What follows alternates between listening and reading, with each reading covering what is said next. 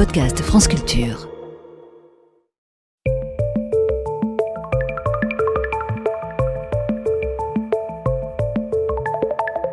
Ne vous êtes-vous jamais demandé si les animaux étaient capables de violences extrêmes On sait bien que dans le monde animal existent des prédateurs et des proies, que ces prédateurs sont sans pitié pour les proies, nécessaires à leur survie.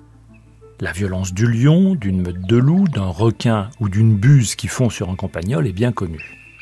En revanche, au sein d'une espèce, l'apaisement règne. La nature est bien faite.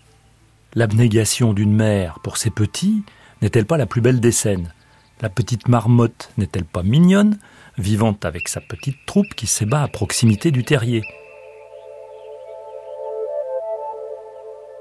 Cette belle harmonie ne serait-elle qu'une partie du tableau? Même au sein d'une espèce, la violence serait-elle répandue? Pour Homo sapiens, pas de doute. On sait bien que l'homme est un loup pour l'homme. On sait aussi que l'organisation hiérarchique de certains groupes animaux ne va pas sans contraintes violentes. Pour rester chez les loups, un dominant et son challenger peuvent se battre à mort. Et là d'accord, on comprend, la meute a besoin d'un chef. Un cran plus loin dans la violence, il y a des surprises. La petite marmotte, par exemple, est une meurtrière en puissance. Chaque groupe familial marque son territoire à l'aide de glandes odorantes que la marmotte dominante possède entre ses yeux et ses oreilles. Dans ce groupe, constitué d'un couple dominant et de ses petits, seul le couple dominant se reproduit. Les petits qui vivent avec eux s'ils veulent s'émanciper, n'ont pas d'autre choix que de partir pour aller fonder ou tenter de fonder un autre groupe où ils seront dominants à leur tour. Qu'ils soient mâles ou femelles, ceux qui vont se disperser, s'ils ont de la chance, vont trouver une place vacante de dominant dans un autre terrier parce que le dominant local sera mort. La seule autre possibilité est d'y tuer un dominant pour prendre sa place. C'est pas simple quand on est seul. C'est pourquoi il arrive que une fratrie de marmottes effectue un raid qui va permettre de tuer plus facilement la marmotte étrangère dominante.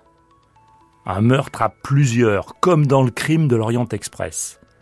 Agatha Christie se serait-elle inspirée des marmottes? Mais rassurez-moi, cela reste exceptionnel? Pas tant que ça. Et en voici quelques exemples.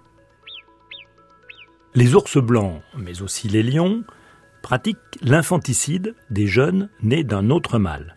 Cela a pour effet de supprimer l'allaitement, la mère redevient alors fécondable, et les nouveaux dominants augmentent alors leur chance d'avoir une descendance. Chez les brochets, tout ce qui bouge se mange, ou presque, à tel point que les parents peuvent manger les enfants. C'est ce qu'on appelle le cannibalisme parental. Chez les requins blancs, la violence n'attend pas le nombre des années le cannibalisme fratricide se pratique in utero. Vous ne pourrez rien y faire. Je n'ose même pas demander, mais il y aurait pire Eh oui, hélas oui, même pas hélas d'ailleurs, car ce serait un jugement de valeur. On pense à la guerre. Les humains sont des champions dans ce domaine. Depuis la plus haute antiquité, et même avant, au temps préhistorique, ils n'ont pas arrêté. L'humain aurait-il le monopole de la guerre? La célèbre primatologue Jane Goodall a été la première à avoir observé chez les chimpanzés des agressions entre groupes différents aboutissant à des décès. Elle a qualifié cette violence létale de guerre pour plusieurs raisons. D'abord, cette violence a persisté pendant environ quatre ans, pendant lesquels la plus grande des deux communautés de chimpanzés envahissait systématiquement le territoire de la communauté adverse plus petite. Ensuite, la communauté agressive attaquait et laissait mourir de leurs blessures tous les membres rencontrés de la communauté adverse jusqu'à l'anéantir complètement. Les attaques étaient brutales et très violentes, les envahisseurs buvant le sang des victimes, tordant des membres, déchirant des morceaux de peau avec leurs dents. Un autre facteur rendit Goudal encore plus perplexe.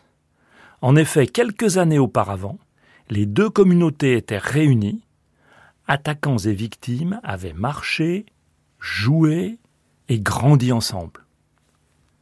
Sur la base de ces observations, certains primatologues en déduisirent une prédisposition des chimpanzés à la guerre. Si les actes de guerre font partie du comportement naturel des chimpanzés, hors de toute interférence humaine, se pourrait-il que nous ayons hérité d'un ancêtre commun aux chimpanzés et aux humains une sorte de prédisposition à la guerre Jusqu'où les scientifiques ont-ils exploré le sujet de la violence? D'abord, pour bien pouvoir comparer les situations de violence, ils sont partis d'un cadre un peu restrictif, considérant comme violence les seules interactions entre congénères amenant au décès d'au moins l'un d'eux. Ensuite, ils ont rapporté le nombre de morts violentes au nombre de décès totaux.